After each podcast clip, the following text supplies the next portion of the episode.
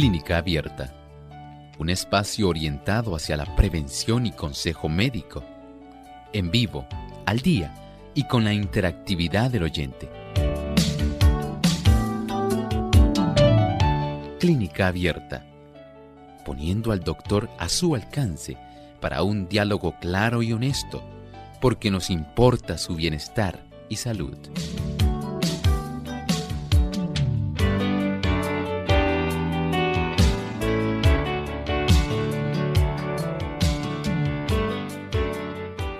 Ha llegado el momento de usted hacer su consulta en nuestro programa de clínica abierta. Así que desde este momento puede comenzar a participar llamando a nuestras líneas telefónicas. Ya las conocen, pero las repasamos para aquellos amigos que por primera vez quieran comunicarse a nuestro programa. En Puerto Rico localmente es el 787-303-0101 para los Estados Unidos, el 1866-920-9765. Para llamadas internacionales libre de cargos, el 787 como código de entrada, 282-5990 y 763-7100. También usted puede comunicarse escribiendo a nuestra página web en el chat de radiosol.org. Ahí en vivo puede entonces hacer su consulta y para los amigos que también nos sintonizan por el Facebook Live, recuerden que pueden comunicarse a través del el Facebook Live escribiéndonos su consulta durante la hora de nuestro programa.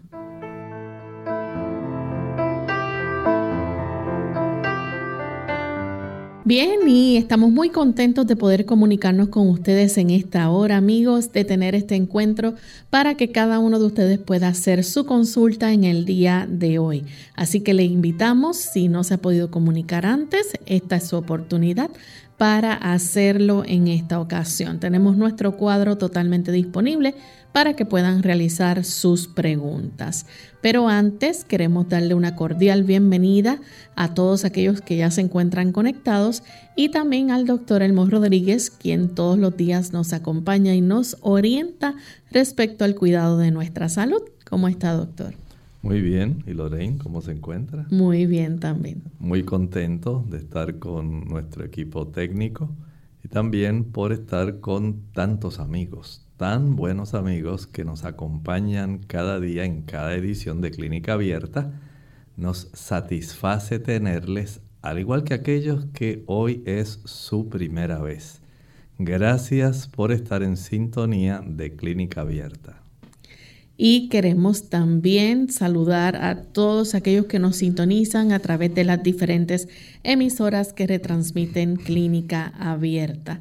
Así que les damos un cordial saludo y les invitamos para que también se mantengan durante toda la hora de nuestro programa y se animen a participar. Vamos en esta hora a escuchar el pensamiento saludable para hoy. Además de cuidar tu salud física, cuidamos tu salud mental. Este es el pensamiento saludable en clínica abierta.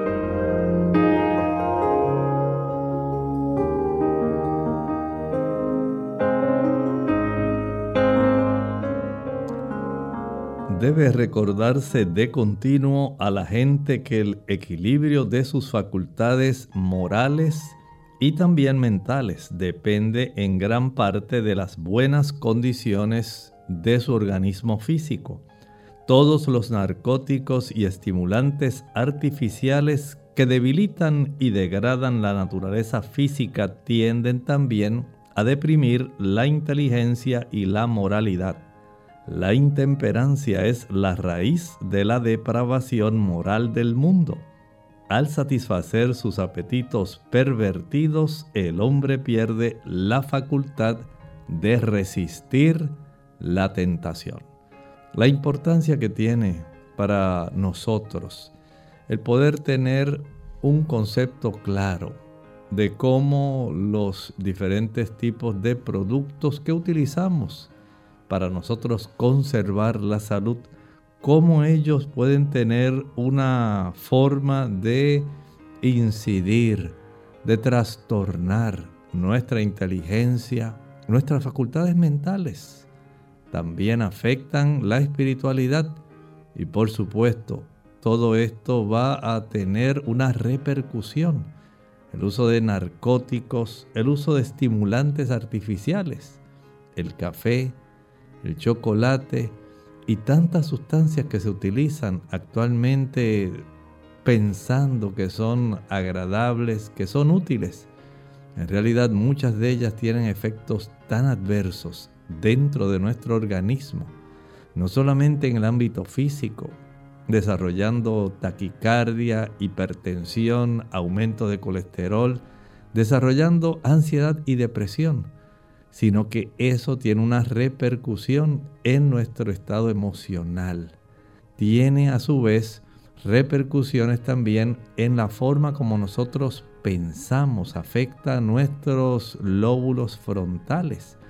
Así que el predominio de áreas donde la pasión se desarrolla más fácilmente, porque tenemos áreas que se dedican a los apetitos, no solamente apetitos de alimentos, sino también apetitos sexuales, áreas que tienen que ver con nuestras emociones, cómo todo esto se trastorna con el uso de este tipo de productos narcóticos y estimulantes, de tal manera que esto tiene un daño un efecto directamente sobre nuestras decisiones y una repercusión sobre la espiritualidad.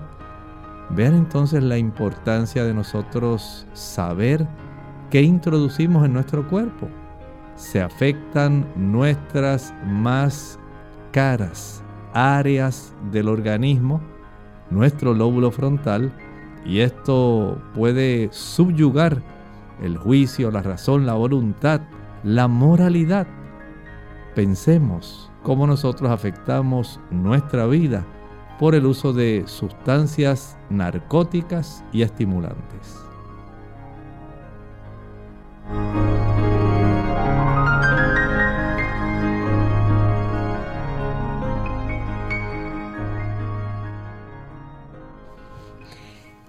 Y ya estamos de vuelta en Clínica Abierta para comenzar a recibir sus consultas. Estamos listos, así que vamos en esta hora entonces a recibir la primera llamada que la hace Nelly desde Aguadilla. Adelante, Nelly. Dios le bendiga, doctor. Eh, nos ha dado las gracias por escucharle, pero creo que también nosotros le damos gracias al Señor y a usted y a su equipo por tenerlo ahí para nosotros. Gloria a Dios. Eh, tengo una pregunta. Eh, hace unos días usted habló de acerca de una pastita de carbón activado con, con eh, linaza para la inflamación, las inflamaciones en el cuerpo y el dolor. Y quería preguntarle si esa pasta de, de linaza con, pues, con el carbón activado sería conveniente y sería beneficioso usarlo para ponerlo en la, en la garganta, en el cuello para una tiroiditis Hashimoto con nódulos en la, en la tiroides. ¿Y por cuánto tiempo pues, se puede usar? Y tengo nódulos.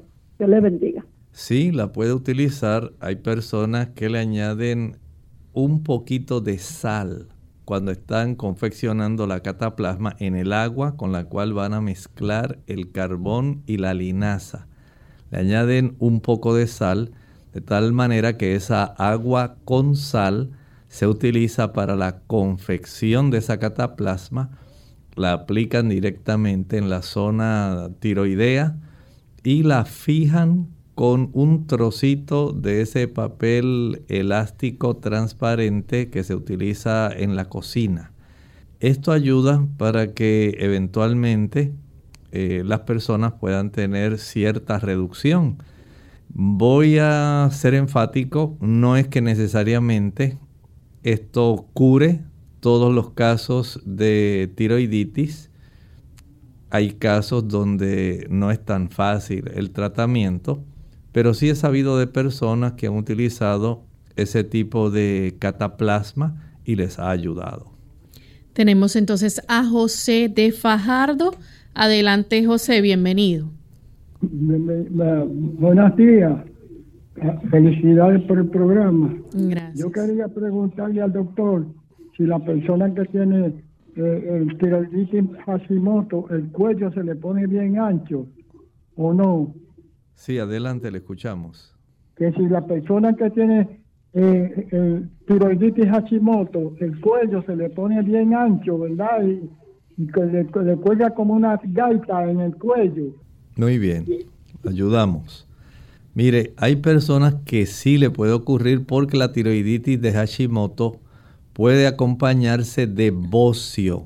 Es un agrandamiento de la glándula tiroides. Puede desarrollarse bocio con la tiroiditis y esto hay que tomarlo con mucha precaución porque hay personas que es tan significativa el volumen que se desarrolla a consecuencia del agrandamiento de la glándula tiroides que le comprime directamente la zona de la laringe y algunas personas sienten hasta dificultad para tragar.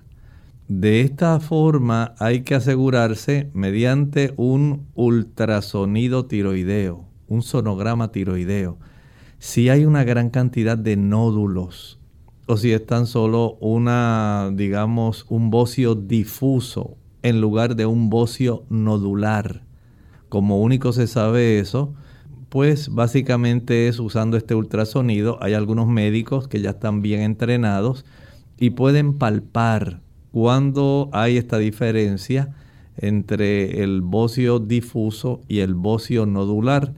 Pero en muchos casos es preferible hacer el ultrasonido para saber si el agrandamiento ocurre de una manera que sea bastante pareja eh, tanto el lóbulo derecho, el lóbulo izquierdo y la zona intermedia y saber la cantidad de nódulos que pudieran estar desarrollados. Así que sí es conveniente que se practique ese tipo de estudio para cerciorarse cuál es la situación.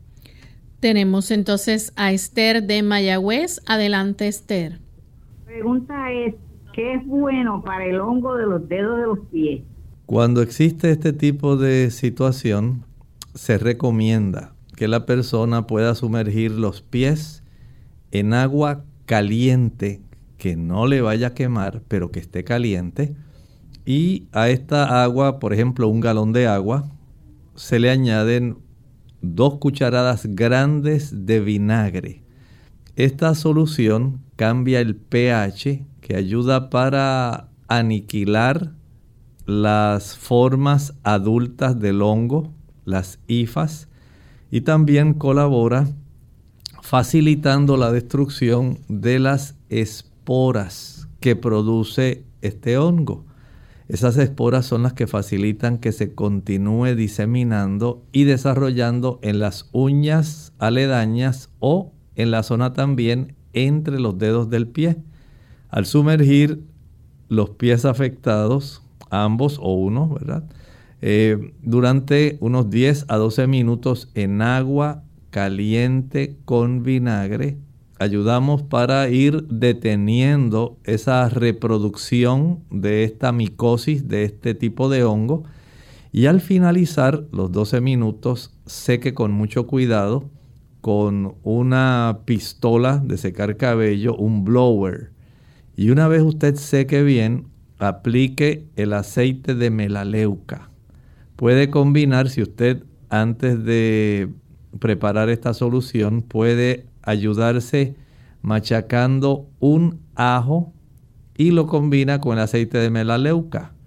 Este tipo de líquido, claro, primero trate de, vamos a decir, de colar lo que obtenga del ajo, el líquido que obtenga del ajo que sea puro. Si tiene que exprimir 3, 4 ajos para obtener algunas gotas, hágalo, vale la pena. Lo mezcla entonces con el aceite de melaleuca y con un hisopo. Lo aplica con un Q-tip, con un cotonete, con un palito de algodón. Lo aplica directamente en toda la uña, por arriba, alrededor y en la parte frontal donde tiene una buena cantidad de ese hongo. De esta forma, practicar esto todos los días durante un lapso aproximado de 4 a 5 meses mientras usted deja de consumir productos azucarados, cambia los calcetines, usa medias gruesas de algodón o se acostumbra a usar zapato abierto. Y de esta manera usted, aunque le demore, va a notar el beneficio de ir recuperando la salud de sus uñas. Bien amigos, vamos a hacer nuestra primera pausa y cuando regresemos continuaremos con más de sus consultas.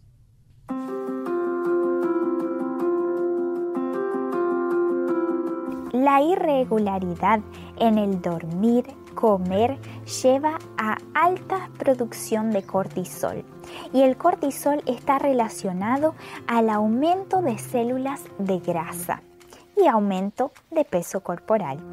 El cortisol también está relacionado al estrés, la ansiedad, lo cual lleva a la compulsión alimenticia y el aumento de consumo de alimentos hipercalóricos altamente palatables.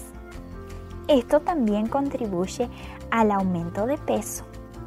Recuerde, regularidad en las horas de descanso, de alimentación, van a ayudar al cuerpo a producir menos tasas de cortisol, lo cual es fundamental para mantener el equilibrio del peso corporal. En Clínica Abierta te queremos saludable, por eso deseamos que practiques los ocho remedios naturales.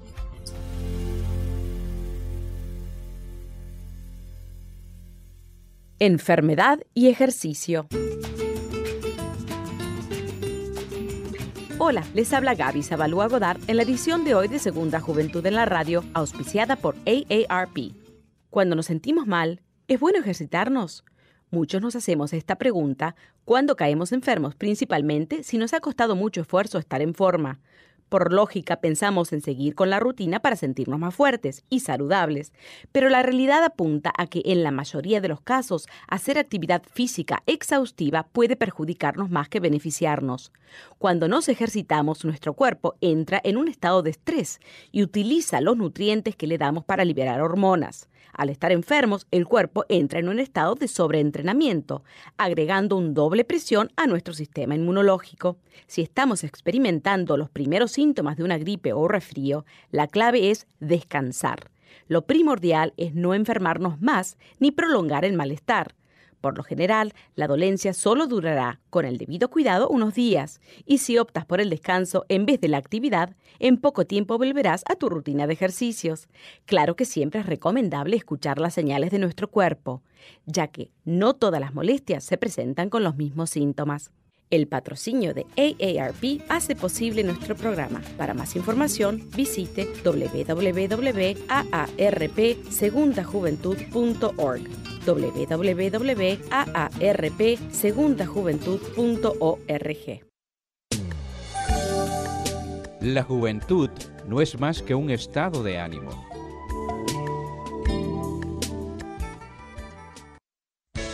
Unidos con un propósito tu bienestar y salud.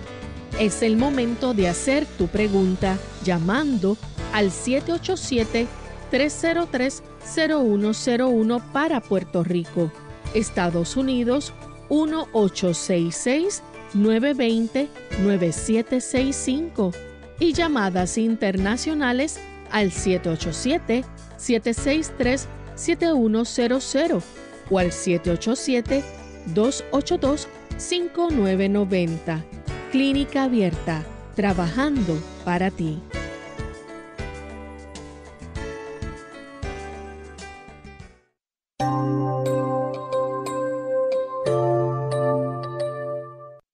Ya estamos de vuelta en Clínica Abierta, amigos, y continuamos contestando sus consultas. Tenemos en línea telefónica a un anónimo que nos llama de Estados Unidos. Adelante, anónimo. Sí, buenos días. Muchas gracias por ayudarnos. Eh, quería hacerle una consulta al doctor. Sabe que me fui a hacer unos chequeos y salí positivo con la bacteria del Helicobacter pylori. Y este, me han dejado un tratamiento de antibióticos por 14 días. Pero estaba eh, leyendo también que puedo tratarlo con, medicina natural, como por ejemplo el repollo o el brócoli. Eh, no sé, pues le llamaba al doctor para ver qué consejo me puede dar y ver si eso es eficaz o no, ¿verdad? Gracias, los escucho en la radio. Que Dios les bendiga. En realidad sí, puede usted tratarlo de una manera diferente, tan solo si usted sigue los pasos correctos.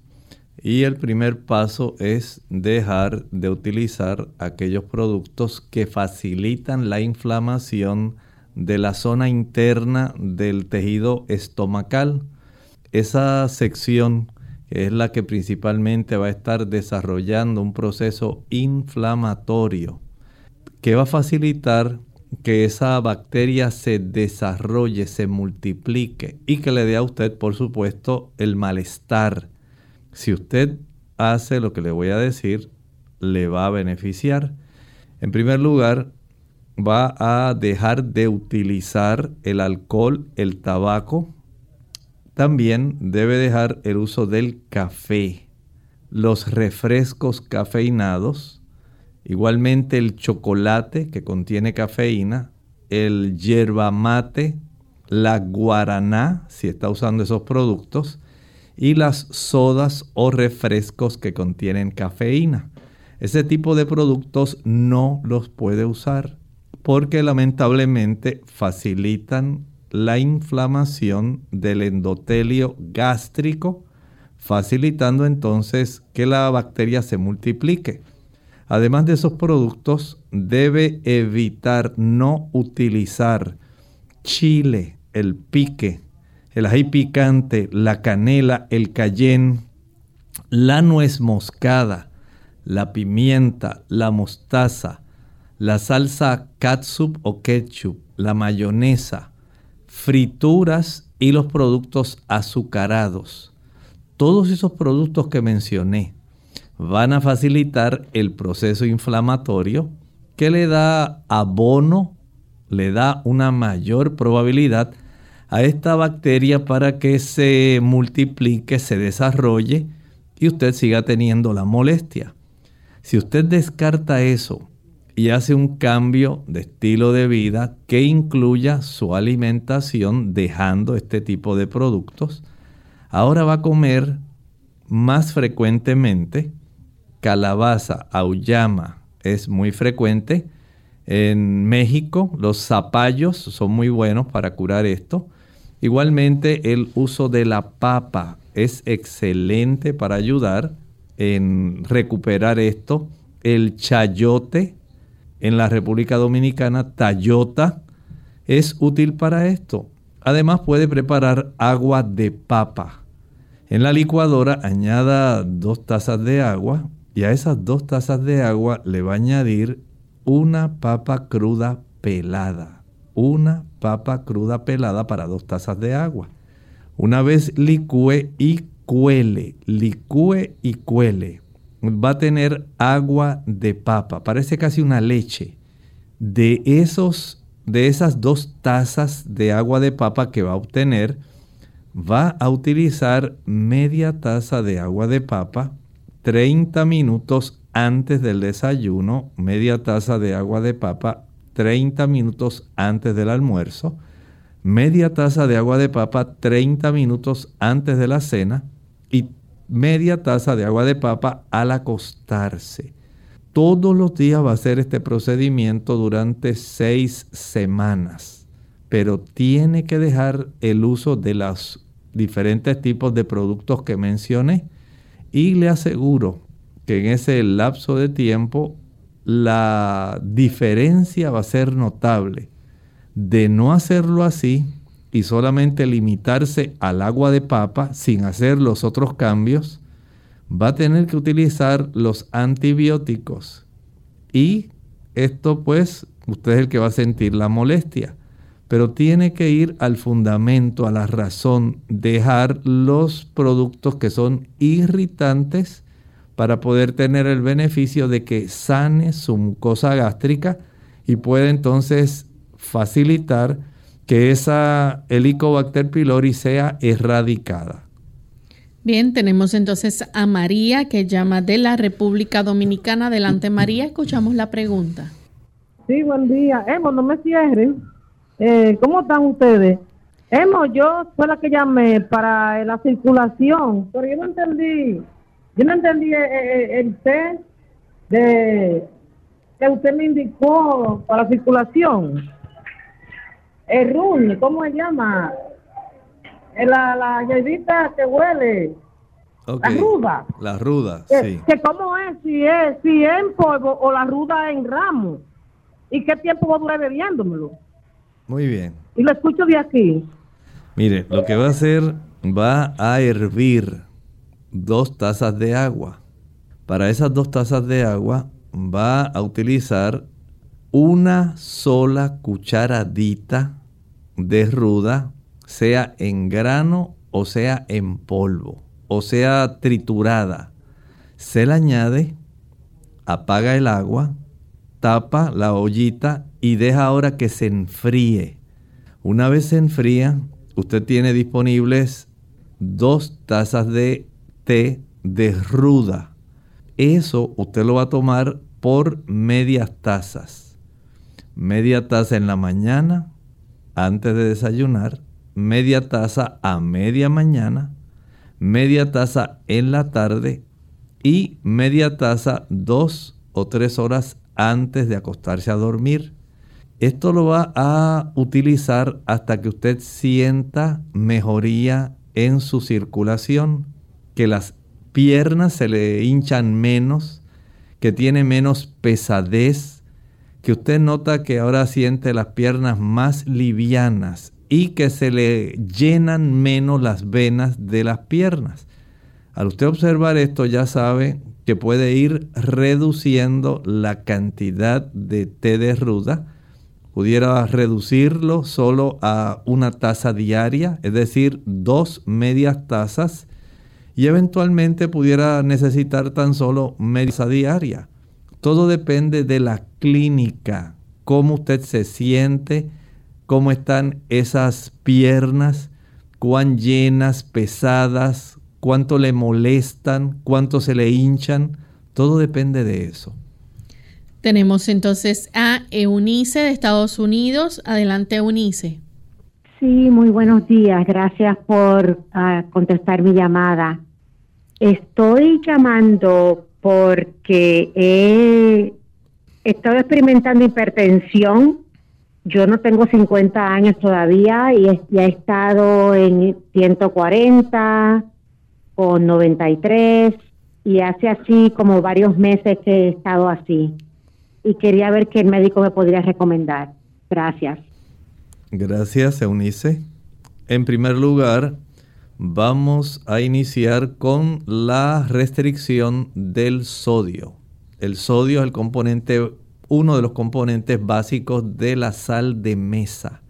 Ese sodio facilita o trastorna el movimiento de los líquidos como el riñón, como los riñones, trabajan con el intercambio de potasio y anomalía por una abundante ingesta de cloruro de sodio que es la sal de mesa, el riñón se va a recargar y se afecta cómo el cuerpo moviliza líquido en los compartimentos intravascular y extravascular.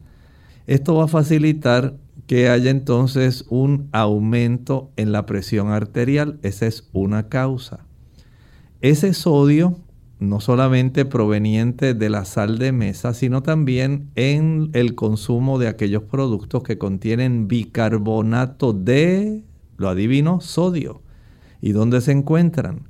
En las galletas danesas, lo consigue también en los diferentes productos de repostería, en los cuales se utiliza el bicarbonato de sodio para levantarlos y hacer que usted los vea hermosos, grandes, gorditos, sabrosos. Ahí hay mucho sodio oculto. También en los refrescos de soda, por eso se llama así, de soda. Tienen bicarbonato de sodio. Cada vez que usted toma este tipo de productos, aumenta la concentración de sodio en su sangre, facilitando un trastorno en el intercambio de sodio y potasio a nivel del riñón y entonces usted comienza a elevar la presión. Otro trastorno se debe no solamente al sodio, también las personas que usan café. La cafeína es un vasoconstrictor. Esto quiere decir que estrecha significativamente las arteriolas de nuestro cuerpo y mientras más las cierra, aumenta entonces la cifra de la presión arterial periférica. De esta manera la persona comienza a notar una elevación de la presión arterial. Al mismo tiempo la cafeína le provee al cuerpo la oportunidad de desarrollar un ambiente emocional como si estuviera bajo tensión nerviosa, porque son de esos productos que se reconocen como estimulantes. Y este tipo de estimulante facilita el aumento en la presión arterial por la vasoconstricción que generan. Lo mismo ocurre, por ejemplo, cuando se usa el yerba mate, el guaraná, el chocolate, son vasoconstrictores hay algunos productos como descongestionantes nasales que tienen fenilefrina, que también la pseudoefedrina, pueden ser vasoconstrictores y pueden colaborar con este tipo de situación. El hecho de que usted pueda dejar el uso de la cafeína es recomendable, ayuda a bajar la presión. También el aumentar el consumo de potasio, a mayor consumo de vegetales, ensaladas y frutas ricas en potasio, más baja la presión arterial. Mientras menor sea la ingesta de ensaladas, vegetales, frutas, aumenta más la presión arterial. El acostarse tarde cada día va a elevar la presión arterial. Usted pensaría que eso no tiene relación, pero sí tiene mucha relación. El hecho también de que no tenga una buena condición física al trotar, caminar, ejercitarse en presencia del sol, ocurre una vasodilatación, se abren los vasos de la periferia y comienza a reducir la presión arterial, especialmente se manifiesta no solamente en la presión periférica, sino también a nivel central. Así que hay un gran beneficio. Y por último, una que es muy común, una causa muy común para la elevación de la presión arterial, y son las tensiones emocionales. A mayor estrés, a mayor situación de ansiedad que usted viva cada día, mientras usted trata de hacer 10.000 cosas en 24 horas, ya sabe que se le va a generar hipertensión arterial. Mientras mayor sean las tensiones intrafamiliares, en el ámbito laboral o que usted se imponga una situación donde usted tiene que salir de esto hoy porque si yo no salgo de esto hoy voy a tener problemas. Y si usted tiene esa actitud diariamente, si usted grita mucho, se enoja con facilidad, vocifera, arguye, discute y pelea, ya sabe que va a tener presión arterial elevada. Sosiéguese, pídale a Dios que cambie su carácter. Bien amigos, vamos en esta hora a hacer nuestra segunda y última pausa. Al regreso continuaremos con más de sus preguntas. ¿Qué tal amigos? Bienvenidos a Hechos Asombrosos de Salud. Les habla el doctor Elmo Rodríguez Sosa. ¿Podrán contribuir las bebidas gaseosas a un problema de peso? Sí, impresionantemente. Las bebidas gaseosas son la mayor fuente de azúcar en la dieta estadounidense. De hecho, el consumo diario de refrescos añade aproximadamente 9 cucharaditas de azúcar a la dieta de las niñas adolescentes y unas 14 cucharaditas a adolescentes varones. Según la Administración de Drogas de los Estados Unidos, el consumo de azúcar ha estado aumentando constantemente desde 1982 gracias a los alimentos altamente refinados como el mayor contribuyente. La media lata de 12 onzas de soda contiene 10 cucharaditas de azúcar, pero incluso el pan blanco contiene aproximadamente 3 cucharaditas en cada rebanada. Note cuánta cantidad de azúcar está en forma oculta. Esto sin mencionar la que se encuentra en otros tipos de productos como jugos, maltas, diferentes tipos de refrescos, el que usted encuentra en los flanes, en los bizcochos, los helados, las galletas. Note que hay una gran cantidad de azúcar que usted debe vigilar porque toda ella incide de una u otra forma a añadir calorías vacías que se reflejarán en su peso. Este segmento de salud llegó a ustedes como una cortesía del Ministerio de Salud de la Iglesia Adventista del Séptimo Día.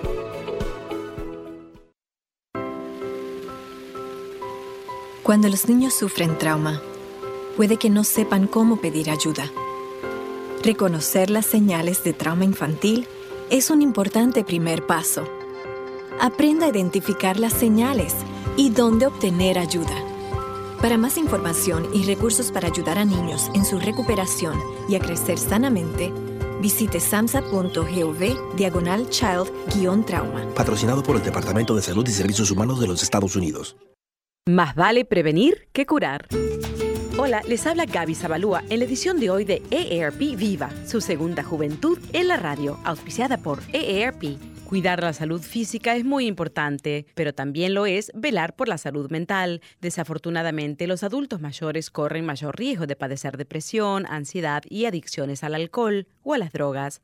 La buena noticia es que si estos padecimientos son diagnosticados correctamente, pueden ser tratados con éxito. Si bien con el estilo de vida moderno y ocupado puede ser un desafío mantener la salud mental y emocional a medida de que se envejece, es esencial reducir los efectos del estrés para continuar disfrutando de la vida. Como principio, es recomendable seguir el consejo de los sabios, mente sana en cuerpo sano. Este punto es tan básico que a veces lo olvidamos. Asegúrate de comer bien, hacer ejercicios y dormir lo suficiente todas las noches. Igualmente, aprende a hacer de tripas corazón y a no guardar resentimientos. Estos sentimientos son tóxicos. Poco a poco envenenan el cuerpo y la mente, provocando malestar. Finalmente, mantén tu mente activa aprendiendo cosas nuevas, además de estimular tus sentidos con música, arte o teatro. Por supuesto, todo esto tendrá mayor sentido y efectividad si además fortaleces las relaciones con tus seres queridos. El patrocinio de AARP hace posible nuestro programa. Para obtener más información, visita www.aarpsegundajuventud.org oblicua viva. Clínica Abierta.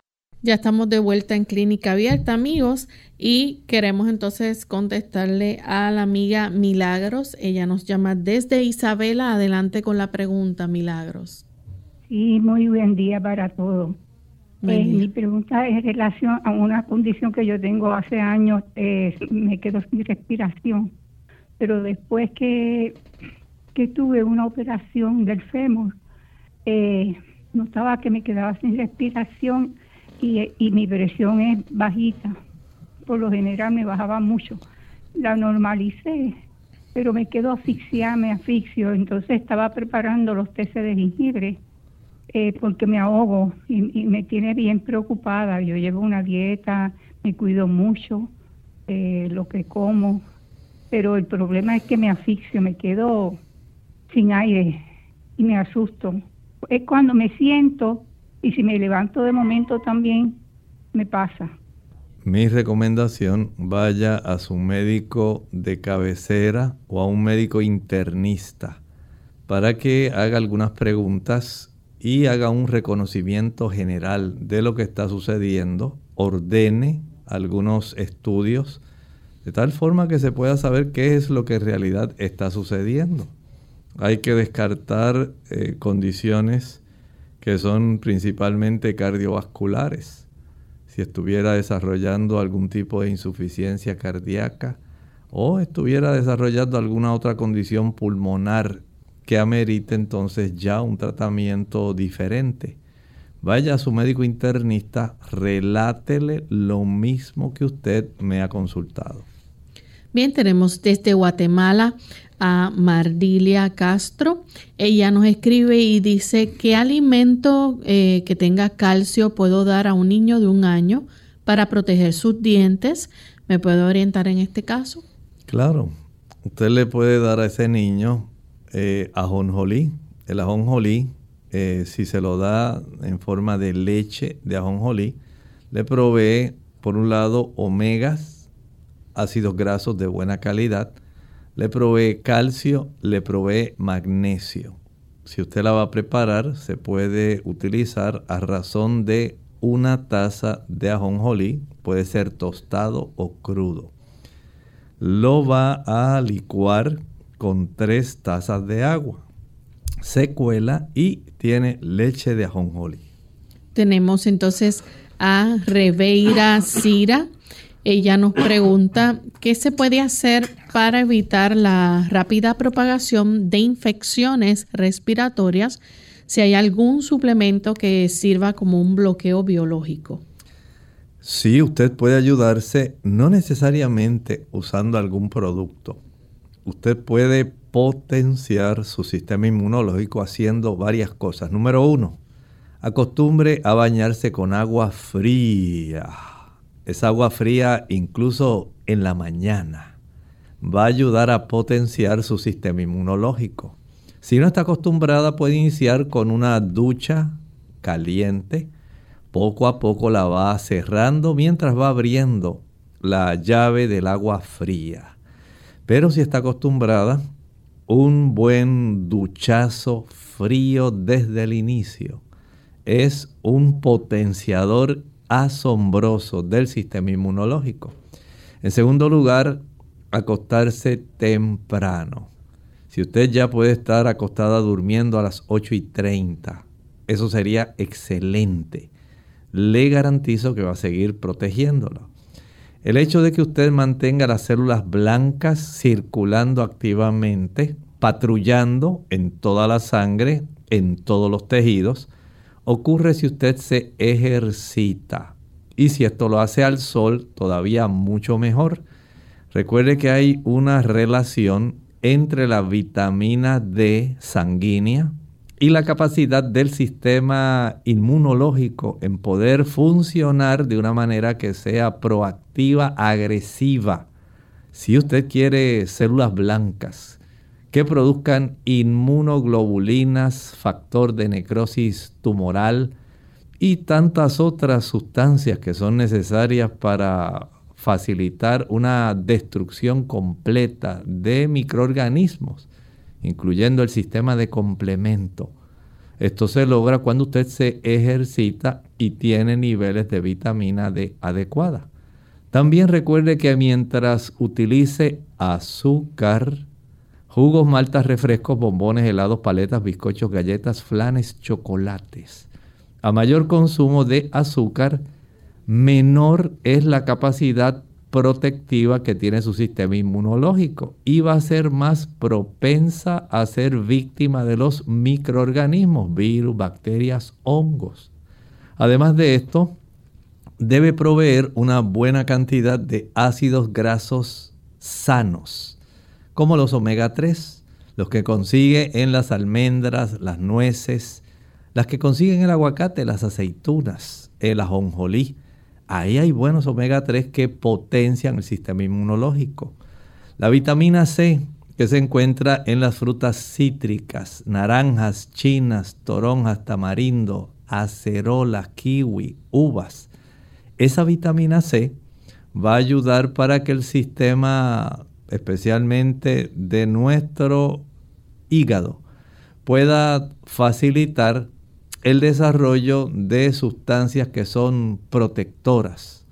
Ayuda para que nuestro hígado pueda tener un buen desarrollo de sustancias que ayudan, especialmente el interferón, tan necesario para combatir los virus. Añádale a esto también el uso de los antioxidantes que se encuentran no solo en las frutas, sino también en las ensaladas, hortalizas. Este tipo de sustancias ricas en fitoquímicos y antioxidantes potencian al sistema inmunológico.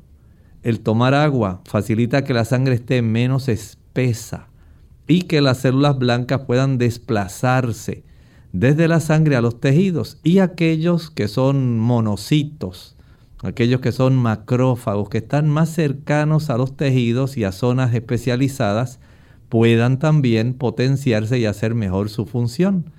Vea el conjunto de algunos factores que van a ayudarle y por supuesto hay plantas, como por ejemplo la equinácea, también el saúco, son plantas que potencian el sistema inmunológico. Pero si usted se va por el lado fácil y solamente quiere utilizar las plantas y olvidarse de lo demás, lamento decirle que no va a funcionar igual. Si usted en realidad quiere protegerse, haga primero lo que mencioné primero y segundo lo que mencioné segundo. Deje las plantas después de los cambios en estilo de vida. Tenemos entonces a Fabiola. Ella nos escribe y dice, doctor, por favor, ¿me podría suministrar la receta de la leche de soya? Bueno, la leche de soya generalmente, si usted puede encontrarla directamente en la internet, porque requiere que usted consiga primero habichuelas de soya o frijol soya de buena calidad, que preferiblemente sea orgánico. Recuerde que muchos de los cultivos de soya, ya son transgénicos o están, han sido sometidos a bioingeniería. Si usted puede conseguirlas que sean de procedencia orgánica, mucho mejor. Entonces esto hay que hervirlas para entonces proceder eventualmente a licuar con cantidades específicas de agua. Se le añaden algunas cucharaditas de avena, un poco de semillas de girasol, un poco de miel y le va a dar una rica leche de soya. Se lo estoy diciendo en términos generales, pero el procedimiento específico entre en la internet y busque preparación de leche de soya, el método fácil. Y ahí usted lo puede conseguir. Tenemos entonces a Francisco Dice que puedes recomendarme para el calor en el cuerpo entero y sobre el sudor graso. Él nos escribe de la República Dominicana. Debe revisarse. Hay personas que comienzan a, tener trastornos tiroideos que van a facilitar este tipo de eh, sensación de sentirse bien calientes. Hay personas también que tienen condiciones autoinmunes que pueden facilitar este tipo de situación donde comienza a sentir calores así súbitamente en su organismo. Y en el caballero después de los 45 años puede tener unos episodios levemente parecidos a los de las damas que tienen ese tipo de calentones o fogajes que se deben a la reducción de testosterona. Así que observe, hay que indagar, hay que saber qué está ocurriendo conmigo. Vaya a su médico cercano y permita que él pueda preguntar y examinar. Desde Colombia nos escribe eh, Joana, ella dice que su papá tiene proteína en la orina y que no debe comer, me está preguntando y que puede tomar o comer para sanar de esa enfermedad.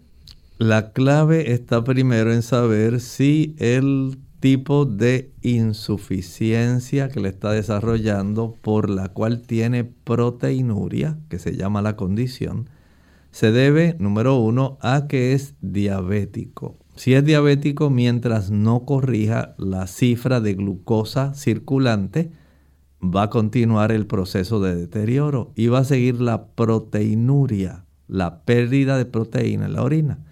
Si es hipertenso y se toma sus medicamentos ocasionalmente, cuando él cree que la tiene elevada, cuando le parece, cuando lo tiene disponible, esa irregularidad en el control de la presión arterial va a causar trastornos en la función renal. Tanto la diabetes como la hipertensión afectan la cantidad y la fuerza de la sangre que va a ser filtrada en la corteza renal. Y esto facilita entonces que la zona glomerular se afecte, facilitando la expulsión o la salida de proteínas que no debieran salir de la sangre a la orina. Esto es una evidencia de daño, daño en la función renal. Hay que saber cómo está la urea, el BUN. Hay que saber cómo está la creatinina. Hay que determinar la microalbúmina urinaria.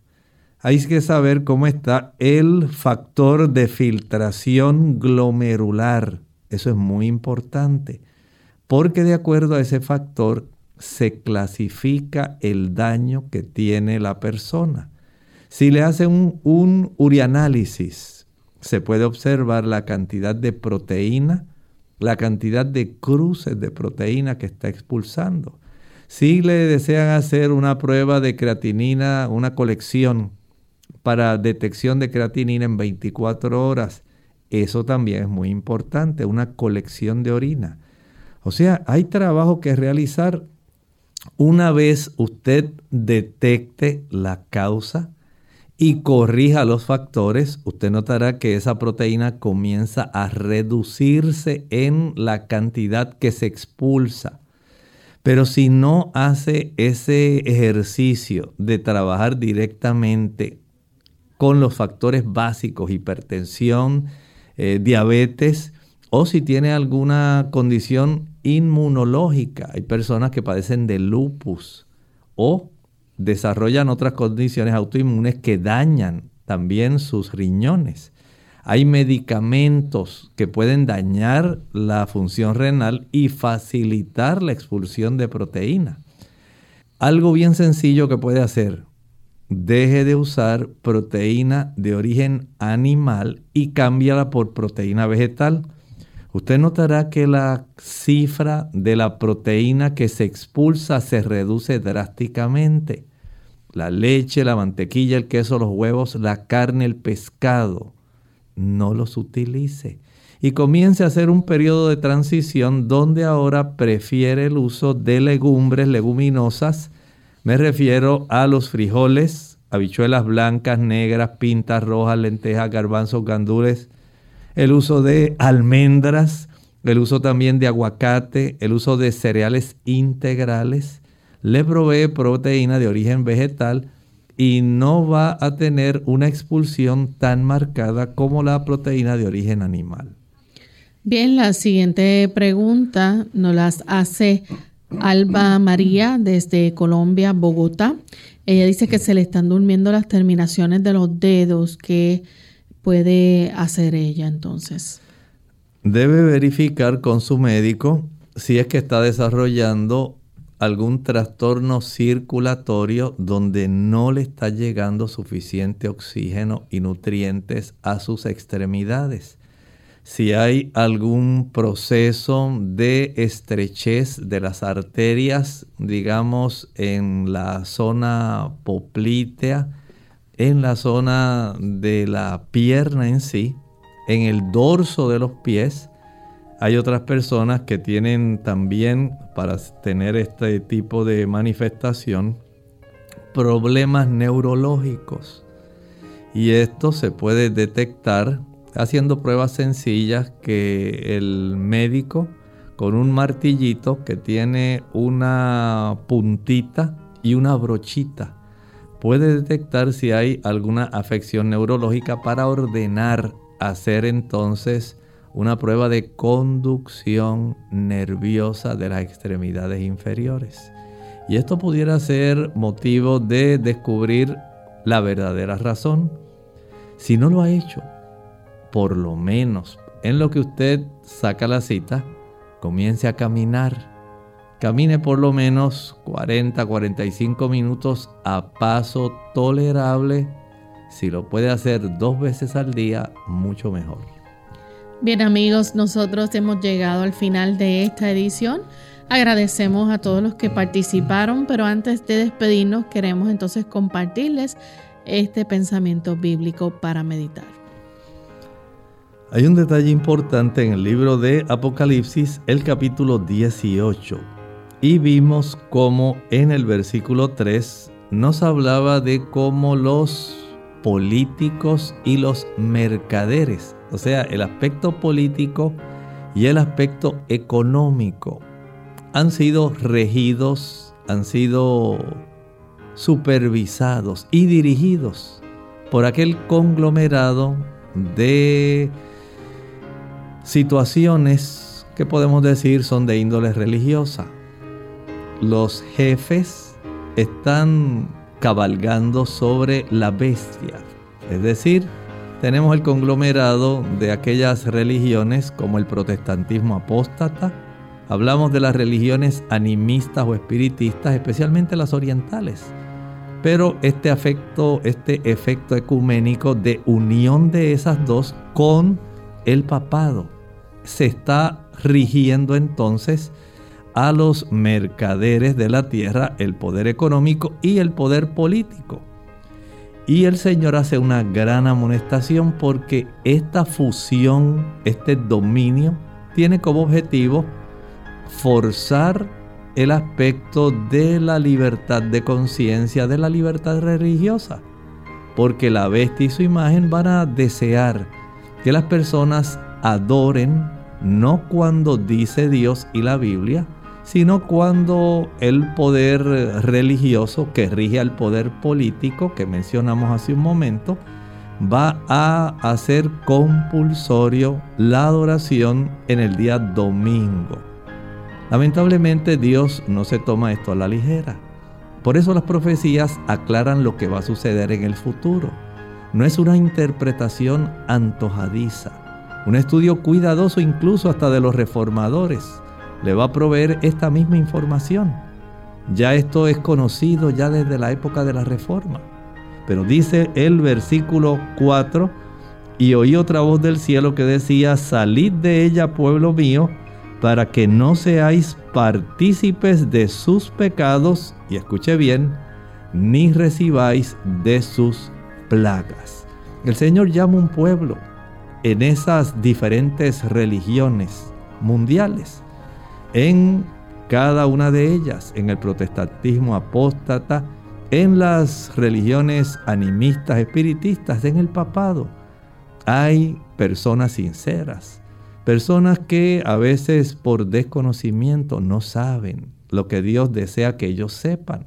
Un estudio cuidadoso de la Biblia nos da esa información y evitará que nosotros seamos partícipes de los pecados de Babilonia y o podamos recibir también de la merecida sentencia que tiene, las plagas que caerán sobre ella. Agradecemos al doctor, a ustedes amigos por la sintonía y nosotros nos despedimos. Será entonces hasta el siguiente programa de Clínica Abierta. Con mucho cariño compartieron el doctor Elmo Rodríguez Sosa y Lorraine Vázquez. Hasta la próxima.